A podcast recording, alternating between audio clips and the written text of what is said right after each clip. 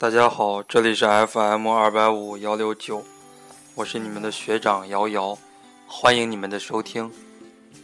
Follow me. Raise up your hand.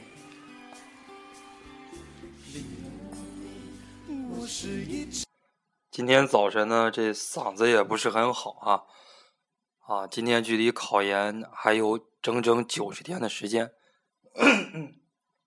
想一想呢，再过两三天啊，学长自己的考研辅导班就要开了，也要连续七天，每天讲七八个小时的课，啊，这样一想一想，心里边呢就感觉到很慌，但是呢，即使嗓子再疼再累啊，也不能忘记绝大多数考研的学生。啊，今天距离考研还有整整九十天，所以说呢，今天给大家录一期特别期的节目啊，答言有问。前几期呢，答言有问这个效果都非常好哈，一个是考研百天倒计时答言有问，这个的收听量已经有一万多了啊，还有一个就是考研啊，这个这个考研那些事儿哈，特别期答言有问的第一期，这个收听量呢也突破七千了。这是一个什么概念呢？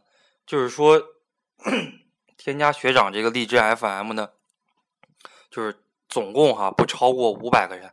就是说，学长现在电台里边粉丝不超过五百个人，一期节目的收听量可以突破一万，甚至我在我的电台里边有一些节目啊，它的收听量已经将近两万了。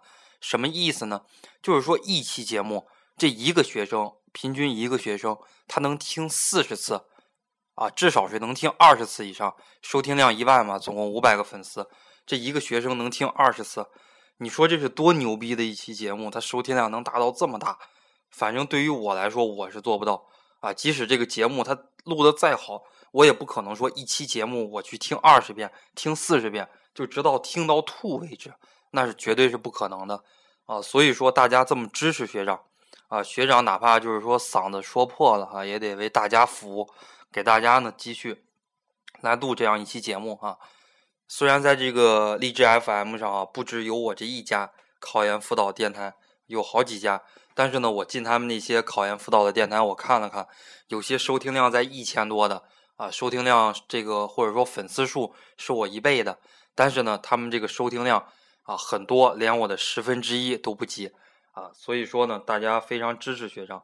而且很多我看啊，收听量上千上万次的，就连一个点赞的都没有啊，说明他这个节目可能说的质量也不是很高啊。学长这个随便录一期节目，哪怕就是收听量几百，那么点赞呢可能也有四五十、五六十。所以说呢，大家这么支持学长啊，学长会定期的给大家录这个考研辅导节目啊。所以当然了，平心而论，我录这样一期考研辅导节目，可能也没有多少个人听。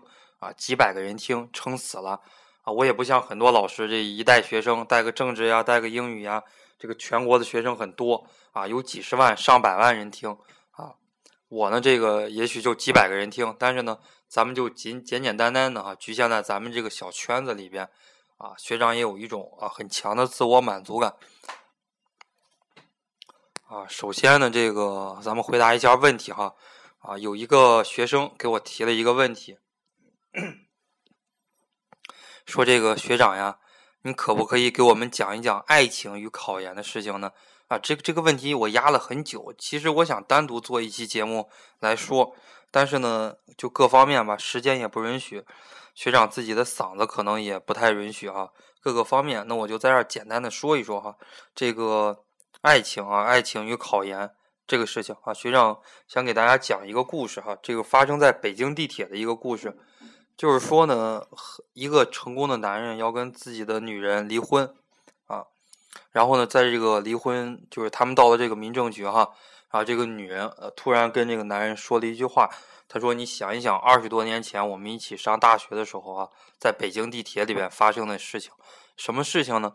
啊，有去过北京的人，你们都会知道哈，北京地铁有一条线叫做二号线，二号线呢就是围着这个二环来转，啊，它是一条环线。”什么叫做环线呢？啊，就是一个矩形啊，一个正方形的一个圈儿。这个地铁呢，就围绕着这个圈儿来转，就一天二十四小时不停的转，啊，就是说它没有起点站，也没有终点站，就是这么一群车不停的转。啊，很多年以前呢，这个男人和女人啊，都是外地来到北京的，啊，可以说这个女生是风华正茂吧，就是说一生中最美好的这个年代哈。这个男生呢，就用我们现在说的话啊，穷屌丝一个啊。他们呢，到了这个啊周末，可以说没有什么钱啊，去不像现在哈，去这个什么欢乐谷呀，去这个什么大石烂呀，去这个大红门买衣服呀，啊，去这个西单呀、王府井购物呀，不像现在我们说北京的学生啊很有钱，那样的一个年代没有什么钱。啊，就唯一的一些什么娱乐方式啊，就是坐这个地铁，两个人坐地铁啊，一个人两块钱，两个人四块钱啊，坐整整一天，买一大包吃的，两个人在地铁上就吃。可以说呢，旁边的这个游人或者说旁边的这个路人啊，就走了一波，又来了一波，来了一波又走了一波。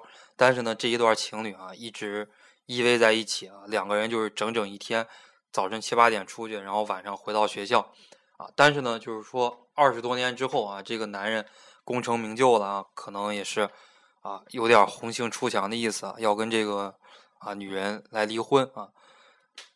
所以说呢，这个女人她就提到了哈，二十多年以前啊，北京地铁上发生的这样的一个啊一段故事。这个故事就是说明什么呢？这个啊女生哈啊用这个习大大的这个一句话啊，习大大的一句话。跟大家说啊，打铁还需自身硬啊！如果是你这个自身不硬的话，或者说你自身没有什么本事的话啊，就是说即使这个男人就再优秀也好，或者说再不优秀也好啊，也会把你给抛弃了。就像我以前跟很多同学说过的一个故事哈，去年啊，一个女生跟一个男生啊谈恋爱，这个男生呢要跟这个女生分手啊，这个为什么呢？就是因为这个女生要考研。这个男方家呢，希望快点结婚，快点抱孙子，因为这个男方呢已经很大了，都已经二十八岁了。等这个女生呢，这考完研出来，那男的都三十多岁了啊，有可能拖着这个男的。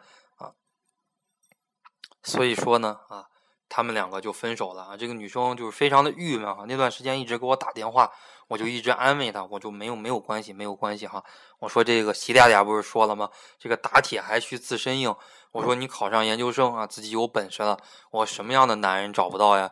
这两条腿的男人满大街都是。我说你自己有本事了啊，自己内在的修行够了啊。我说男人到处都是哈，你不要在乎这。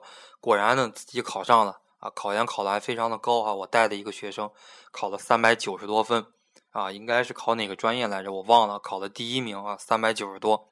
然后呢，她这个男朋友自自自己的啊，很主动的就找回了她。啊，就跟他两个人啊结婚了，啊，然后现在呢，过了一段时间，可能今年六七月份吧，哈，两个人已经怀上小孩了，所以说呢，现在两个人过得也很幸福，啊，这就是说呢，如果你当时啊，你放弃了考研，放弃了自己以后的人生啊，你跟这个男人啊结婚了，生个小孩儿，然后呢，就当这个家庭主妇，啊，我估计到最后的命运哈，也可想而知，啊，稍微明白点的学生，可能这女生最后的命运你都能想到。啊，再多说就不说了哈。现在确实很多女生哈，因为自己的男朋友啊，尤其是在自己男朋友跟考研之间很难做出一个抉择啊。这个抉择其实很好做啊，很好做，就是你现在要做的这件事情啊，就是为了要考研啊，放弃你的男朋友啊。如果你的男朋友因为你考研啊放弃了你，那说明他对你不是真爱。啊，等你考上研究生之后啊，你有可能会遇到更好的。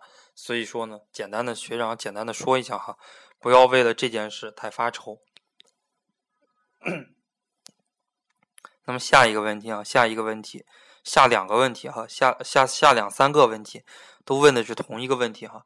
说学长，你能不能说一说湖南师范大学的招生人数、推免人数啊？或者说学长，你觉得湖南师范大学的推免生多吗？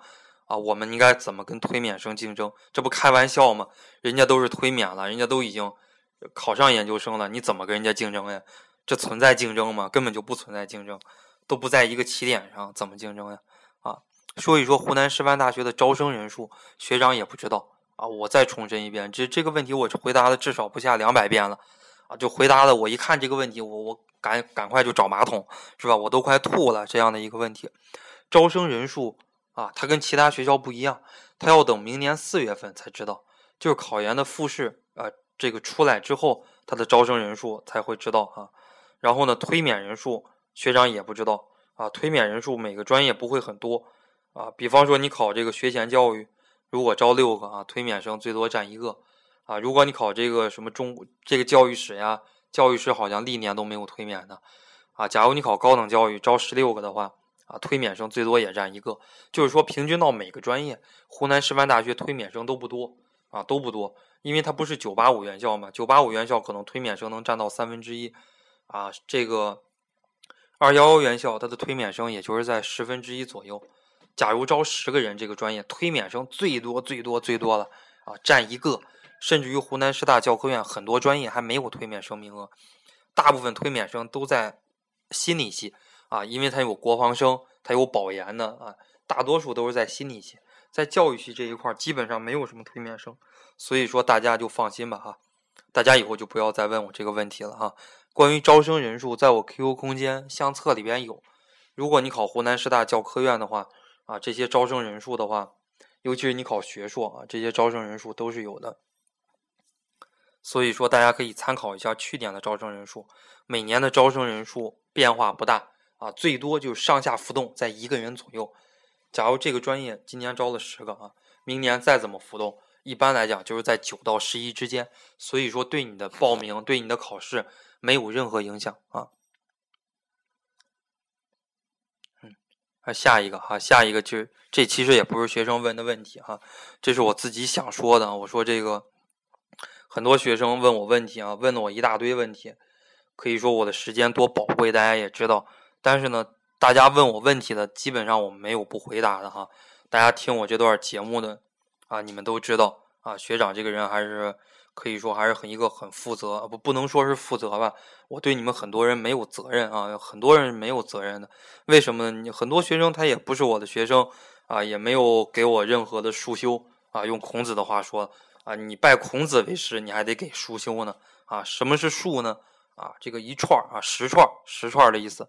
什么是修呢？牛肉啊，干牛肉的意思。大家想想，这个牛肉就很贵了，干牛肉对吧？这个牛肉晒成的干儿。什么叫牛肉晒成干呢？大家有烹饪经历的，你们可以想一想啊。你把这个湿牛肉啊煮成这个酱牛肉，一斤牛肉大概只能出六两左右啊。学长是个烹饪高手哈，等你们考上研了，学长有机会给你们做饭。学长自己就很喜欢做这个酱牛肉啊，一斤水的这种注水的这种牛肉哈，就一般市面上卖的那个湿牛肉啊，你做成这个酱牛肉啊，只能做六两。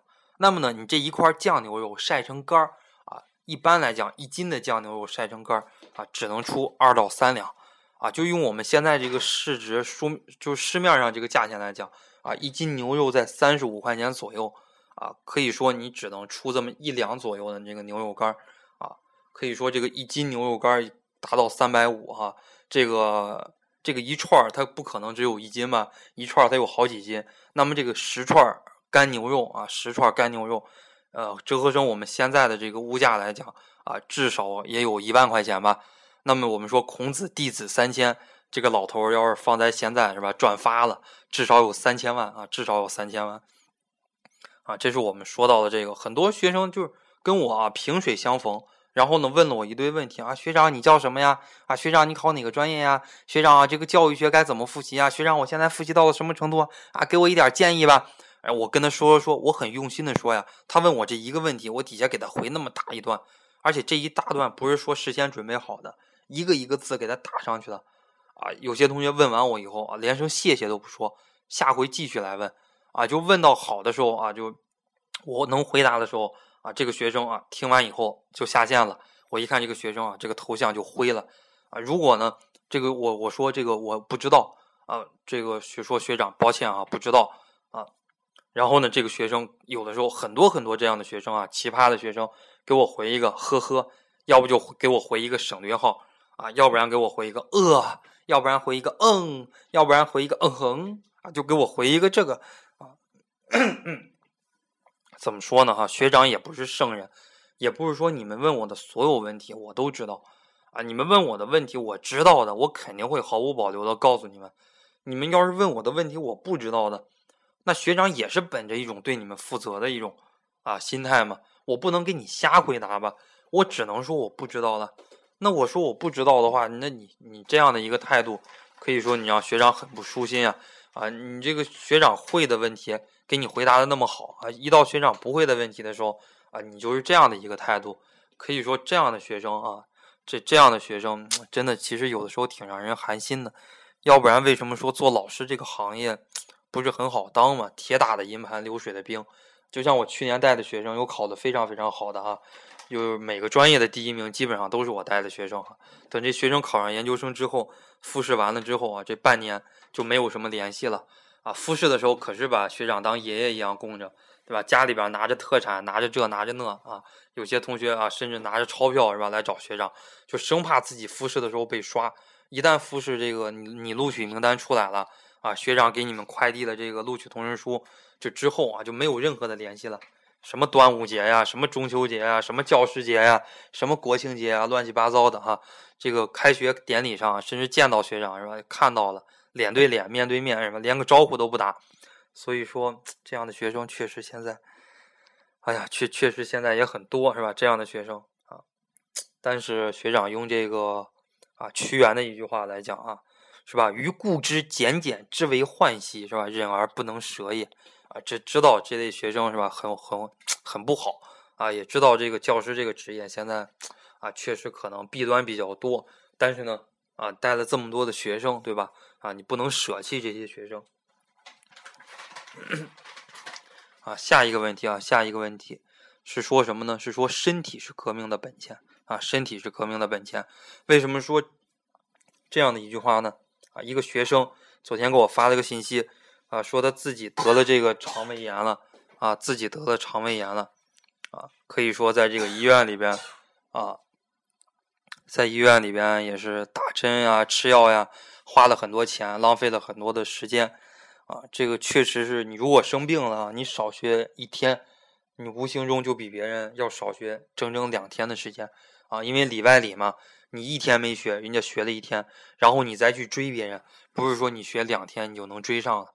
为什么呢？因为说人是有一个状态的，你一天不学习，你自己就知道了；你两天不学习，你周围的人就知道了；你三天不学习，全世界人都知道了。那么你三天不学习呢？哎，你再想进入这个学习状态，不是说你两三天就能恢复这个学习状态了，你需要一个很长的时间啊，才能静下心来恢复这个学习的状态。那么说到这个学习的状态啊，有些同学跟我说了，哎呀，学长。啊，这个十一考研辅导班，我实在想去，啊，我去不了了，算了吧，我就买你的这个网络课程吧。啊，我买你这个网络课程的话，啊，我因为什么呢？我说为什么呀？你这个面授的效果多好呢？啊，他说学长不行呀，我这个十一我去旅游了，我跟我的男朋友去哪儿哪儿哪儿，啊，真的是有出国旅游的哈。那么呢，学长想说哈，这个你连续七天不学习。啊，不是，并不是说你回来以后一个星期、两个星期，你每天比别人多学多长时间，你能补回来的哈。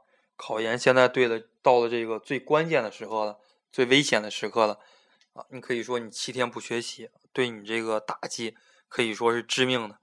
当然了，你这个机票也买好了，这个火车票都买好了啊，乱七八糟的行程都规划好了。学长啊，学长不愿意在这儿给你扫兴啊，学长只能说。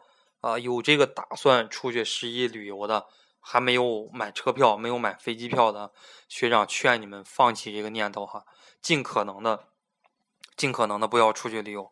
等你考上研究生之后啊，想怎么疯玩怎么疯玩，没有人管你。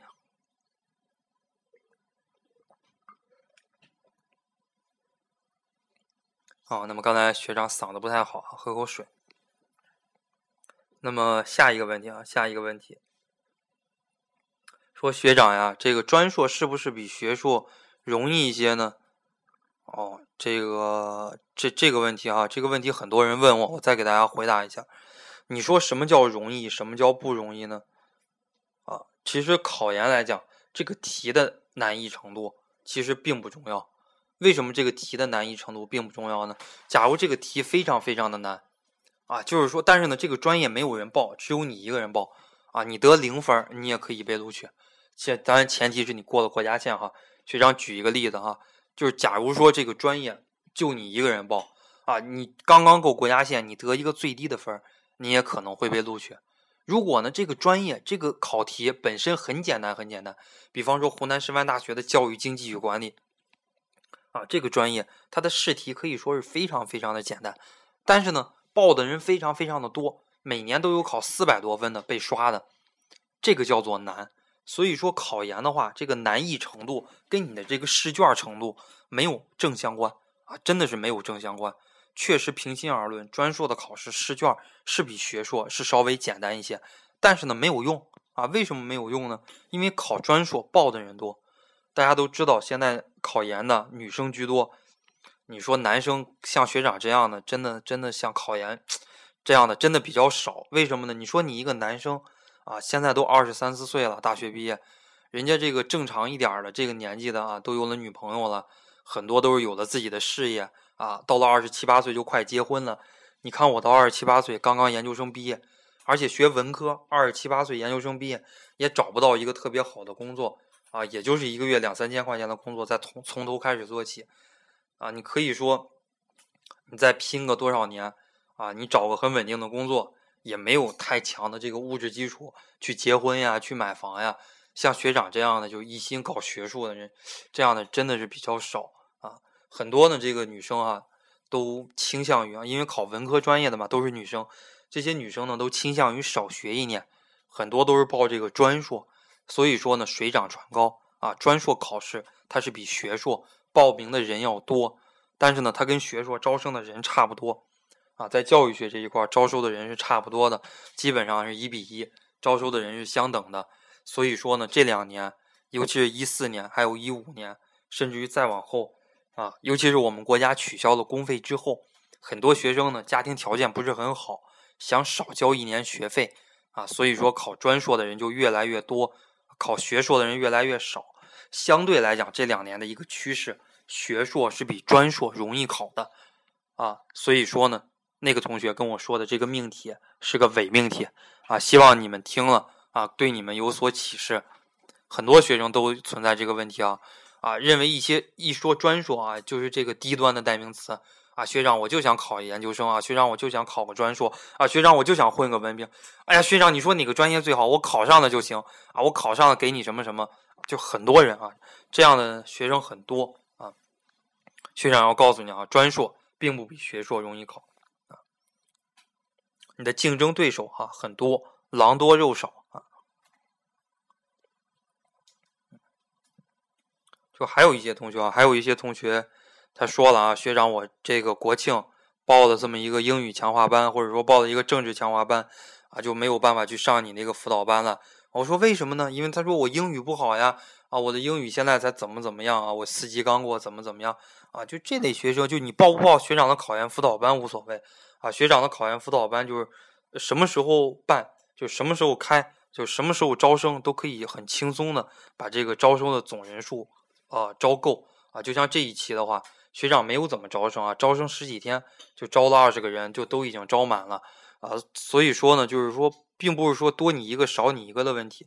但是呢，我想说这一类学生，这一类学生他整体的复习策略是有问题的，不应该把你的这个整体的精力放在这个公共课上，要把你所有的这个精力放在专业课上啊，放在专业课上。为什么呢？因为你公共课考试成绩再高。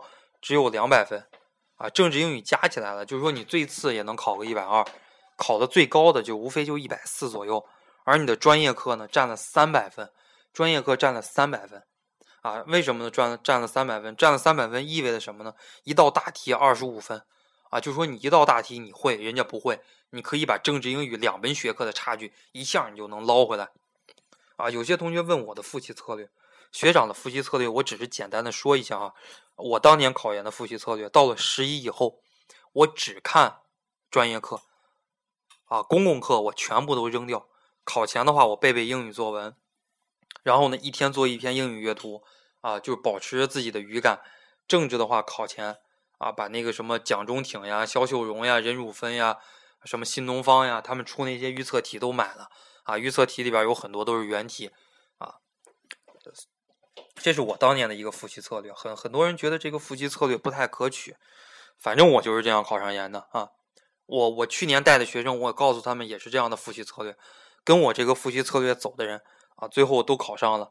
很多没有跟我复习策略走的，一天七八个小时看英语的，最后果然英语考了七十多，专业课考了一百四五、一百五六、一百六七、一百七八、一百八九，最后都考不上。专业课低于二百一，政治英语再高，母游戏，母游戏，真的是这样啊。所以说，这是学长当年的一个复习策略哈。学长当年专业课考了二百三十八，在整个教科院是排第一的啊。政治考了七十一，英语很差啊，英语很差，考了五十一。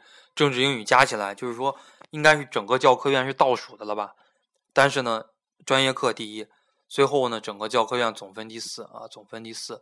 然后呢，拿了这个公费啊，公费不用交学费，每个月还补助二百二十五块钱，对吧？很 happy。这是我的一个复习策略哈，就是说你在专业课上投入的时间再多，投入的金钱再多都不为过啊！就很多都报了什么琴思呀、什么凯程呀，包括新东方的那个课啊，后来觉得那些老师讲的不好，或者说呢，这个觉得那些老师啊，这个讲的东西他不是针对于湖南师大七四九的啊，后来很多都花了很多的钱来学长这儿买网络课程也好，报班也好，基本上来我这儿报班的。啊，都是已经报过其他辅导班的这个教育学课程的，啊，都是觉得那些啊不行，所以说呢，来报学长这个考研辅导班，啊，这三期啊，这三期都是这样，所以说呢，在在专业课上，大家尽量要舍得投入时间啊，哪怕你不舍得投入钱，最起码的一点，你要舍得投入时间吧，时间是你自己的，对吧？要舍得投入。下边呢，说一说这个考研报名的事情哈。考研报名的事情我已经说了很多很多次了啊，呃，剩下有一些再说一说吧。考研报名的话，这个学生问学长呀，我的档案在长沙市人才市场，那我报名的时候档案所在地就写这个吗？啊，你写这个就可以，你的档案所在地写这个就可以。等你到时候如果考上了的话，啊，在复试之后，如果被你录取的话，啊，被模拟啊，就拟定啊，拟定录取的话，学校会给你发一个调档函。就调档案的那么一个函，你把调档函给那个人力，就给人才市场啊，给人才市场，嗯，然后这个啊，这个人才市场就可以把这个档案给你，你把这个档案拿到学校就可以了。那么还有一些学生呢，毕业生啊，往届生，这个熊孩子一个哈，这个你说找工作没找上，这个档案也不知道放个地方，档案直接就放在他们家保险柜里边了，说这个怎么办呢？啊，他说今年六月毕业，档案在自己手里，没有放到人才市场啊，也没有找到工作，也没有任何地方接收他的档案，对吧？自己就成了一个黑户了，该怎么办呢？那么这样的学生呢，也不用担心哈，你有两种办法，一种办法呢，你把你的档案放到人才市场，一年的保管费可能也就是二百四十块钱吧，也不贵啊。另一种方方法呢，就是你自己留着啊，到你复试的时候，他不是有个调档函吗？啊，你就你就是到了复试的时候啊。学校给你发了这个调档函，然后呢，你把这个档案自己邮到学校就可以了啊，不用单位邮到学校，你自己只要别拆封邮到学校就可以了。退一万步来讲，你自己手贱，非要看看这小学老师给我什么评语呀，高中老师毕业的时候给我什么评语呀？哎，我的大学成绩是什么样的呀？大学老师给我什么评语呀？哎，非要手贱的那类学生，非想看看啊，那那那你就没没有关系啊，没有关系，等到开学以后。等到开学以后，你把这个档案，把你拆过封的档案交给学校就可以了。为什么呢？因为这个档案来讲，到了研究生的时候也是要拆封的啊。学长专门年，因为我是班长嘛，是年级长，专门负责这个档案的整理的啊。到时候你上了研究生，反正档案是一样拆封的，也都是我来给你拆封，你自己拆了也无所谓，你钉一钉一下或者粘一下，你别让里边的东西掉了就可以了啊。这是关于档案的事情。啊，我推荐哈，我推荐是要放到人才市场的。为什么呢？你放到人才市场的话，就算你工龄了，啊，算工龄了。以前的话不是经常说吗？某某某个职位啊，需要两年以上工作经验。你如果这个档案放在你们家保险柜里边，你这个不算是工作经验。但是呢，你如果放在人才市场的话，这个就开始算工龄了。如果你放在人才市场满两年的话，说明你已经有两年工作经验了。所以说，我是建议放到人才市场哈。还有一类同学说：“靠学长呀，我这个报名填错了啊，可以改吗？”啊，我这个可以改啊，这个可以改。如果说是你实在不会改的话，那你就重新换一个手机号，用你朋友的，用你老爹老妈的手机号再注册一下啊，再注册，你可以同时啊一个信息就是你一个名字可以报很多很多次，用不同的账号啊，你报考的信息也可以是不一样的。但是呢，最后你确认的时候交费的时候，它是以一个为主，你只能是交费一次，不是说你遥遥你报湖南师范大学高等教育学专业。啊，就我用二十个账号报了二十次，最后我不可能说交费二十次，只能交费一次，因为你一个身份证号，一个姓名，啊，你这个一套信息你只能一次。报名的时候可以报很多次，但是最后交费确认的时候只能确认一个，啊，只能确认一个。嗯，还有一类熊孩子，还有一类熊孩子，他问我学长呀，大概考多少分可以上湖南师范大学高等教育学呀？啊，就是说，呃，这这这一类学生吧，这一类学生的话，其实你自己问这个问题，你自己也乐了，对吧？不光是耽误我的时间，你耽误你啊，我的时间可以说是很值钱哈。那你自己的时间就更值钱了。现在距离考研还有九十天的时间啊，就是说我这九十天我瞎混，我一样是个研究生。你这九十天的话，你要老为这些问题所烦扰的话，这一类学生啊，这一类学生无非。啊，无非就是求一个心理安慰罢了。啊，他想要知道考多少分能考上研究生呀？想自己心里边有个底儿呀。哎，所以说学长说呢，这个多少分不定，为什么不定呢？因为你每年这样的一个报名人数不定，啊，学生的这个质量、学生的水平不定，然后呢，这个老师啊，阅卷老师他的一个阅卷的松紧度也不定，啊，所以说呢，这些都不定，都是未知因素。所以说，学长也不敢跟你说你考多少分才一定能上湖南师范大学啊。然后下一个问题说，学长呀，那个报考点可以选在我的本科所在院校吗？可以。假如你是湖南师范大学的，你可以选在啊，考点是湖南师范大学。假如你是湖南科技大学的，应该也有考点啊，可以选在湖南科技大学啊，可以的。如果你是什么这个什么什么湖南什么什么什么学校的，你看整个湖南的那个考点。没有你这个学校啊，你就选某某你本科所在的那个市什么什么教育考试院就可以了。比方说你在岳阳的啊，你那个你这个，假如你是这个湖南理工啊理理工学院的，你没有这个报名点啊，没有这个报名点的话，你直接选岳阳市教育考试院就可以了。呃，下一个问题，最后一个问题吧。说学长呀，这个三幺幺跟七四九差别大吗？我之前复习的是三幺幺，现在改了七四九，我不用换书吧？只买你资料就可以了吗？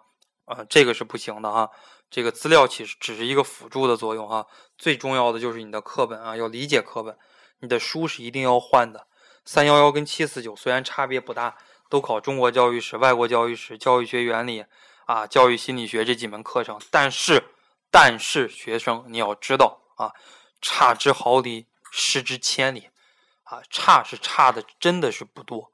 但是呢，考试的时候你要按照三幺幺的那个答题思路那样的一个答案来答，你就是不得分。你按照七四九的这个来答，虽然你看上去两道题的答案差不多，一道就是高分，一道是低分。考研的时候，一分可以决定你的一生，千万不要觉得学长在危言耸听。你们考完研你就知道了，一分决定你能不能进复试，一分。决定你进了复试能不能上一分，你上了，决定你是一二三等奖学金，就决定你这个奖学金，啊，真的是这样的。不信你们到时候可以看，啊，你们到时候真的可以看。可以说考研的这个学生啊，尤其是跟着学长复习的这些学生，可以说说句心里话，水平你们的水平都在伯仲之间，有的时候真的是一两分可以拉开很多很多人，可以拉开很多个名额。啊，往年都有这样的，都是这两三分一两分啊，拉开两三个名额的太多了啊，就是因为有很多同学一分没有进复试，然后呢哭着跟我说啊，学长，我当年没有听你怎么怎么样的建议啊，我当年什么手贱了，我提前交卷了啊，我当年那道题我觉得自己答的够了啊，我太自负了，我没有多答一点呀，很多很多这样的学生，所以说你不要看差别不大。啊，差别不大。你既然考湖南师范大学了，你还在乎多花这一二百块钱买书吗？啊，人这一辈子就考这一次研究生，就当真就在乎这一二百块钱呀？这一二百块钱能干了啥呀？现在，对吧？所以说，啊，所以说那个一定要换书啊，按照湖南师大的一个思路来复习。好了，这一期的话，所有学生的这个问题啊，就回答到这儿。这一期呢也三十五分钟啊，学长也非常非常的辛苦了。学长这个嗓子一旦连续讲一个小时以上啊，嗓这个喉咙这儿还有舌苔就会很疼啊。好了，这期节目就录到这儿啊，咱们十天以后啊，考研倒计时八十天的时候咱们再见。那么这一段时间呢，学长要带自己的考研辅导班。啊，这段时间就没有办法回答学生学生的问题了。学长呢，只搜集问题，把你们问的问题都搜集起来，统一回答，不单独回答了。哈，到十月七号，等我给学生上完课哈，离考研还有八十天的时候，我再给大家录节目。